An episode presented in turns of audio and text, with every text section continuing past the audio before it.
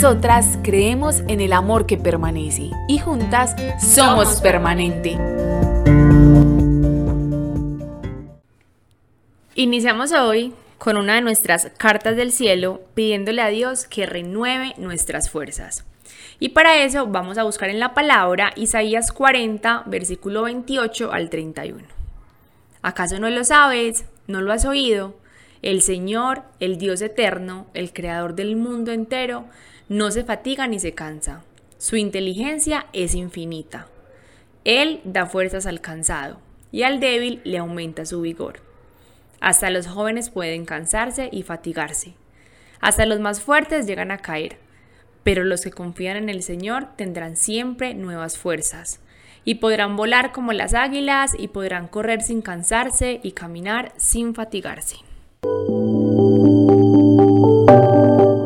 Esta palabra nos recuerda algo súper lindo y es que el Señor es dueño de absolutamente todo lo que sucede en tu vida.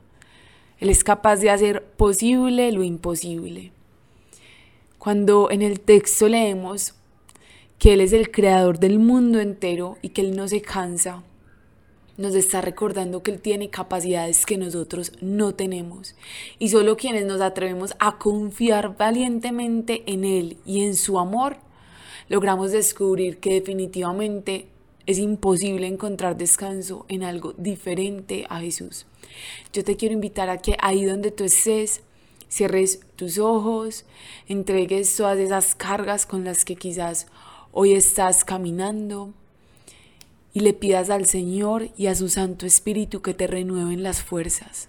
Amado Jesús, tú conoces aquello que quizás nos impide confiar un poco más en ti, pero hoy con plenitud, conscientes de nuestra necesidad de ti y sobre todo conscientes de lo que puedes hacer, queremos entregarte todas esas situaciones que nos roban las fuerzas.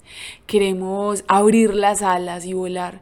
Queremos estar cada día más cerca de ese diseño original, de esa mejor versión, de eso que tú soñaste para nosotros en un comienzo. Amado Jesús, te entregamos nuestro corazón, nuestra mente, nuestras manos.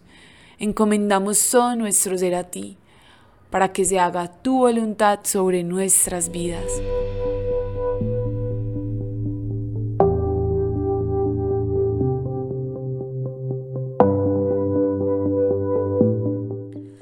En el camino es normal sentir cansancio, pero pregúntate hoy, ¿en quién estás descansando?